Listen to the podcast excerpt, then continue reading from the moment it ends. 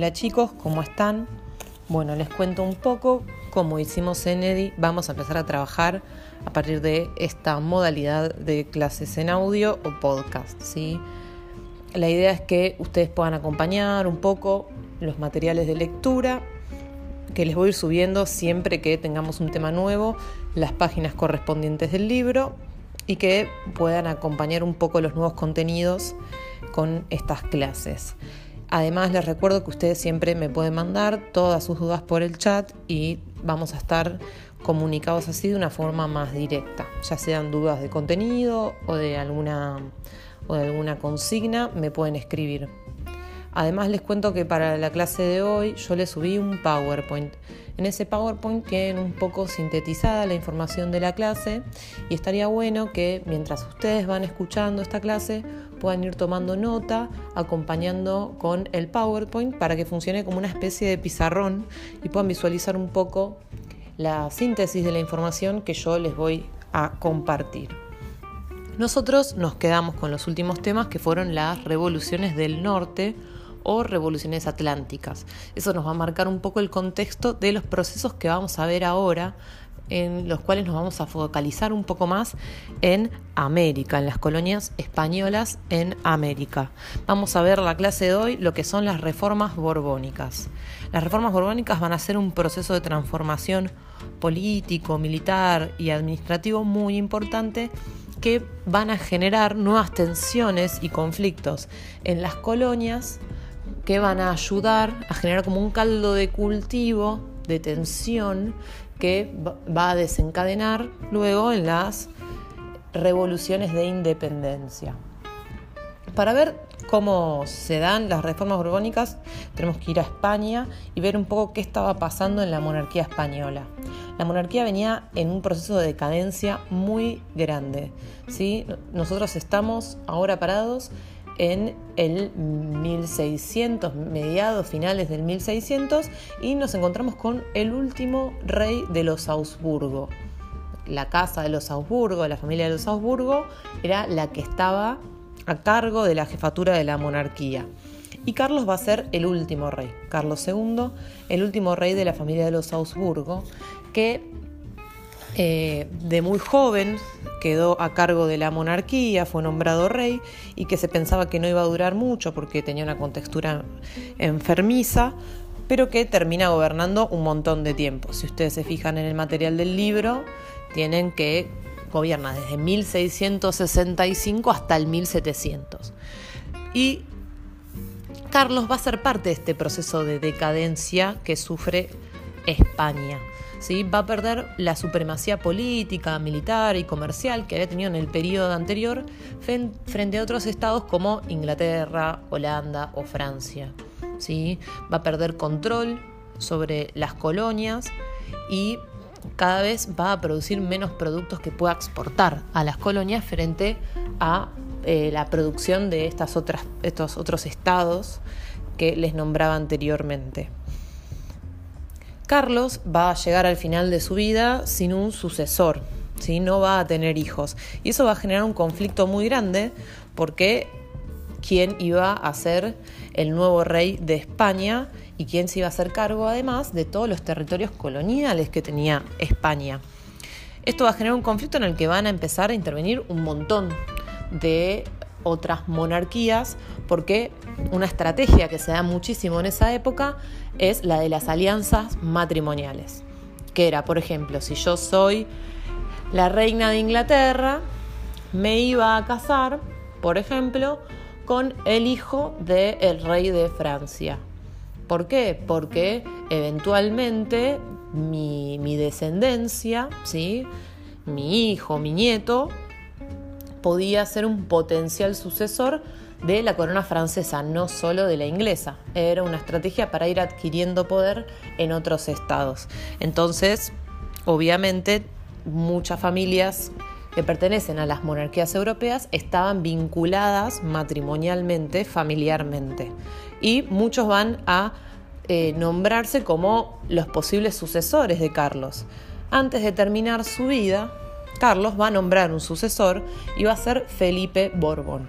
¿Por qué Felipe Borbón? Felipe Borbón pertenecía a la monarquía francesa, era el nieto de Luis XIV, si ustedes se acuerdan.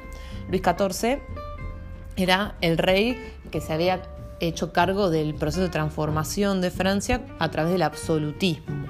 ¿sí? El rey Sol y quien decía el Estado soy yo. Luis XIV estaba casado con la hermana de Carlos II, rey de España. Entonces, Felipe Borbón era nieto de Luis XIV y sobrino nieto de Carlos II.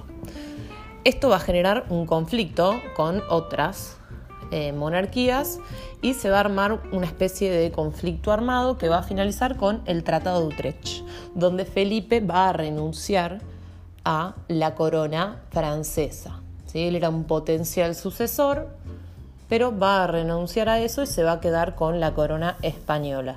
Y eso va a generar eh, que se calmen las aguas en este conflicto que era la sucesión de los Augsburgo. Así que con Felipe Borbón comienza la dinastía de los Borbones en España. Pero Felipe Borbón venía de una crianza y, de un conocimiento de lo que había sido el absolutismo en Francia. Y cuando llegue a España, a gobernar España, se va a encontrar con este proceso de decadencia y de falta de control y centralización del poder y va a querer generar una serie de transformaciones en la corona. Por lo que va a realizar lo que nosotros denominamos las reformas borbónicas. Lo que va a intentar hacer es reorganizar un poco el imperio bajo los principios del absolutismo y tratar de centralizar el poder.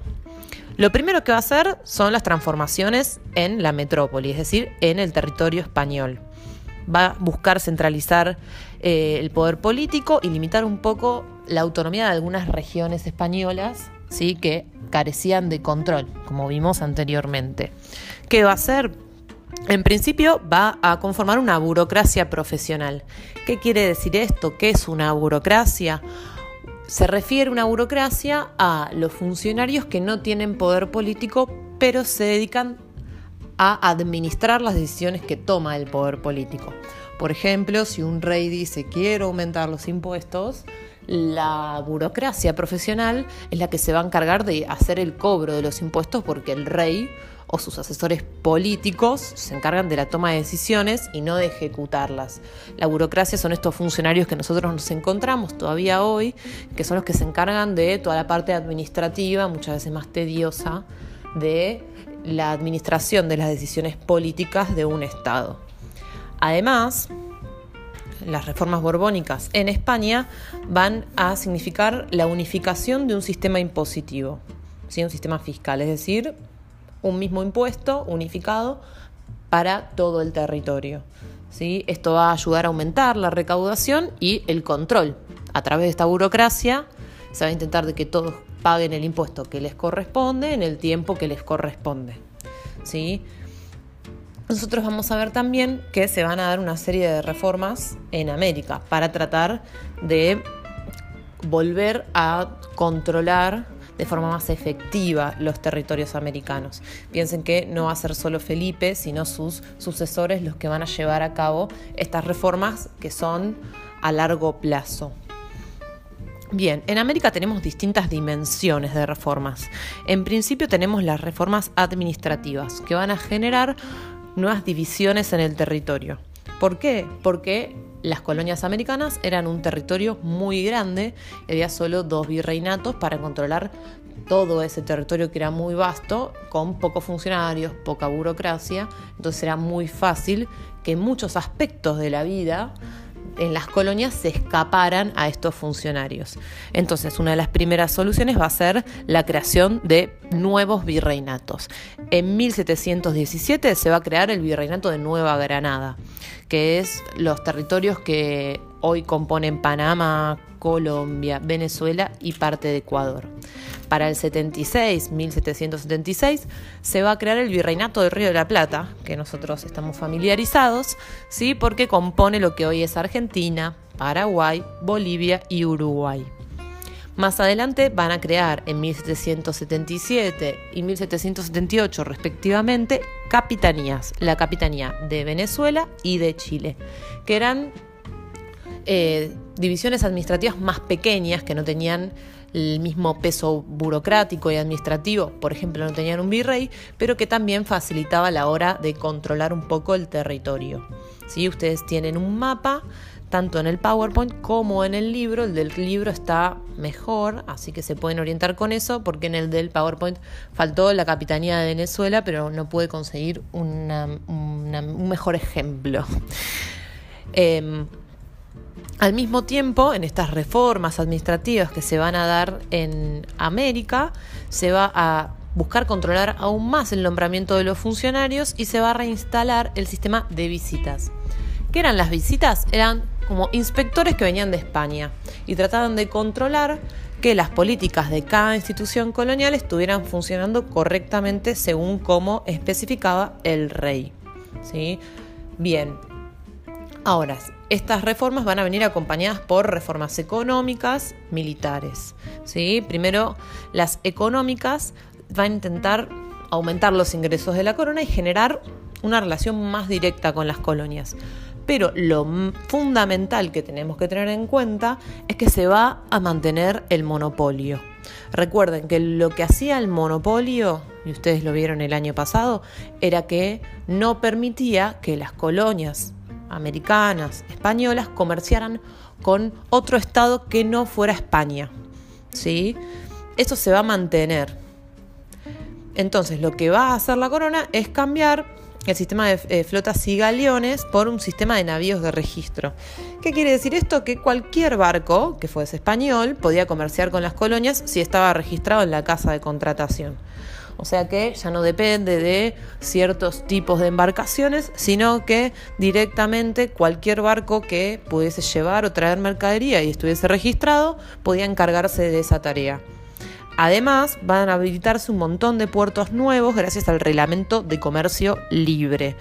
Va a habilitar tanto puertos en España como en América, ¿sí? Y eso va a habilitar que se pueda comerciar más directamente porque ya no dependemos de solo algunos puertos que estaban habilitados, que hacía que muchas mercancías que queríamos comerciar tenían que pasar por vía terrestre, demorando muchísimo lo que era la transacción comercial. Recordemos además que en general América iba a exportar hacia España materias primas, ¿sí? E iba a importar manufacturas. Además, dentro de las reformas económicas, se va a crear un nuevo impuesto que era la alcabala, que era un impuesto al comercio de bienes. Que iba a hacer esto que si había algún producto manufacturero que no fuera español, ¿sí? vino, por ejemplo, o algún bien textil, iba a salir más caro, porque iba a tener un impuesto extra. También hablábamos de las reformas militares que fueron muy importantes porque había que defender el territorio frente al imperio español, portugués, el imperio portugués en Brasil, perdón, y frente a las comunidades originarias, indígenas, que estaban, por ejemplo, en el Río de la Plata, en el sur, en la Patagonia, que eran las que habían resistido a la colonia.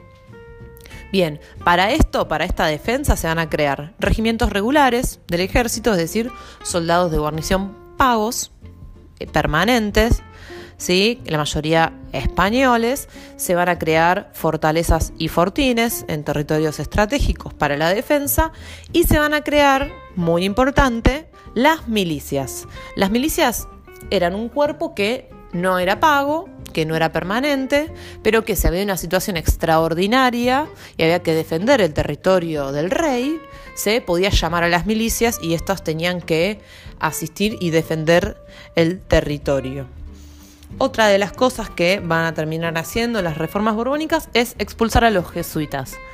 ¿Por qué? Bueno, los jesuitas eran una orden de la iglesia que dependía del papado y que tenían mucho poder en América porque cuando habían venido a cristianizar se habían hecho con tierra, se habían creado explotaciones agrícolas, como nosotros, por ejemplo, conocemos la de la yerba mate, y tenían un muy buen vínculo con las comunidades en donde se habían asentado.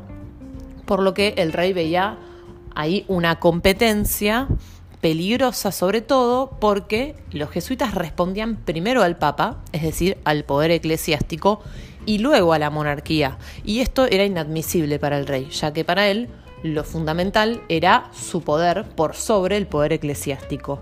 Y frente a este conflicto de intereses, lo que va a hacer es expulsarlos. Bien, ¿qué quiere decir todo esto? Que se va a transformar la estructura política de la colonia. Como si ustedes se fijan en el PowerPoint, tienen una pirámide que muestra la estructura social.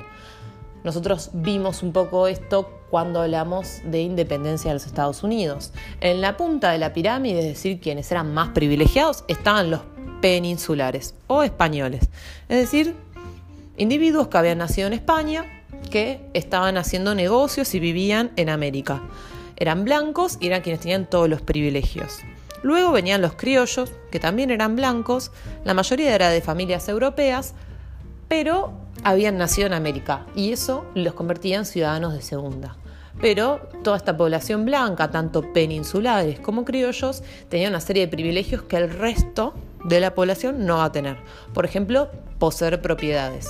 Poseer propiedades te convertía en vecino de la ciudad y ya te daba derechos políticos. Ojo, no los mismos derechos políticos para todos, porque vamos a ver que los criollos en algunos elementos no pueden participar, pero sí era cualitativamente distinto a ser un mestizo, un esclavo negro o un indígena.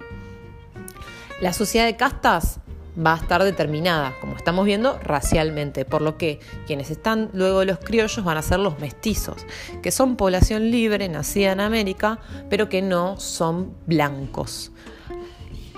¿Qué poder van a tener los mestizos? Va a depender mucho de eh, a qué sector racial correspondan. Si uno tenía una mamá indígena y un padre criollo blanco y tenía una tez más blanca, le iba a ir seguramente mucho mejor que alguien que era hijo de un indio y un negro. ¿Sí? Va a ser así, determinado eh, fundamentalmente por el color de la piel y los mestizos van a intentar constantemente ascender socialmente, incluso van a intentar comprar documentos de identidad que los eh, identifiquen no como mestizos, sino como blancos. Luego vamos a tener a los indígenas, a los indios, que si bien van a ser libres, van a estar mayormente en trabajos que los sobreexplotan y no se les paga como corresponde, ¿sí? y van a sufrir muchísimos maltratos, como lo hicieron a lo largo de toda la colonización. Y luego van a estar los negros, que eran fundamentalmente esclavos, como vimos en Estados Unidos, ¿sí? Eh, no van a ser libres hasta luego de las revoluciones de independencia y van a trabajar fundamentalmente en las ciudades, en lo doméstico y en el campo, en las plantaciones. Bien, ¿qué va a pasar con toda esta estructura social? Los peninsulares cada vez van a obtener mayores poderes, porque este nuevo control que va a generar las reformas borbónicas por parte de la corona le va a otorgar a los peninsulares por sobre los criollos y por supuesto ni hablar por sobre el resto de la población, lugares de privilegio. Entonces, frente a las reformas económicas, los peninsulares se van a ver beneficiados porque cada vez van a entrar más productos españoles, de los cuales se van a hacer cargo los peninsulares de su comercialización. Los borbones van a intentar cada vez más meter sus productos, muchas veces de menor calidad que otros productos como los ingleses o los holandeses, en las colonias aprovechándose del monopolio. Y muchas veces los van a vender más barato que otros, pero en mayores cantidades. Piensen que siempre estaba el contrabando, no es que no entraban productos de otros estados, como los productos ingleses, pero en general entraban en menor cantidad y a mayor precio. Era muy difícil conseguirlos, había que eh, obtenerlos a través del mercado negro por el monopolio. Además, los peninsulares van a hacerse cargo de los nuevos puestos burocráticos, se los van a otorgar a ellos por lo que van a tener ventajas económicas y administrativas que van a generar mucha tensión con los criollos, que en lo económico van a verse desplazados frente a los peninsulares. A todo esto nosotros también podemos ver que hay algunos productos que no compiten con los productos españoles, que vienen de zonas que antes eran marginadas o eran productos que a los que no se les daba tanta importancia, que van a cobrar eh, otro rol a partir de las reformas borbónicas, yo ahí les puse algunos en el PowerPoint, como el tabaco Venezuela, el oro de Colombia, el, bronce de Chile y del Río de la Plata, cuero, tasajo, ¿sí? Eh, con respecto al Río de la Plata, va a ser muy importante el desarrollo que se dé a partir de las reformas borbónicas, sobre todo para Buenos Aires, que piensen que se va a convertir en la ciudad más importante del virreinato del Río de la Plata, ahí va a residir el virrey, va a estar la corte virreinal, va a estar el consulado, la audiencia, es decir, todas las instituciones importantes del virreinato van a estar en Buenos Aires, va a tener habilitado el puerto, que va a ser una de las rutas comerciales más importantes con la colonia, ¿sí? Y además se va a quedar con las minas de Potosí, que antes pertenecían al virreinato del Perú, ahora van a pertenecer al virreinato del Río de la Plata, y eran un punto estratégico de la extracción colonial española. Y además va a empezar a comerciar algunos productos que se producían en la campaña como cuero, ganado, tasajo, que era un producto derivado del ganado también. Entonces,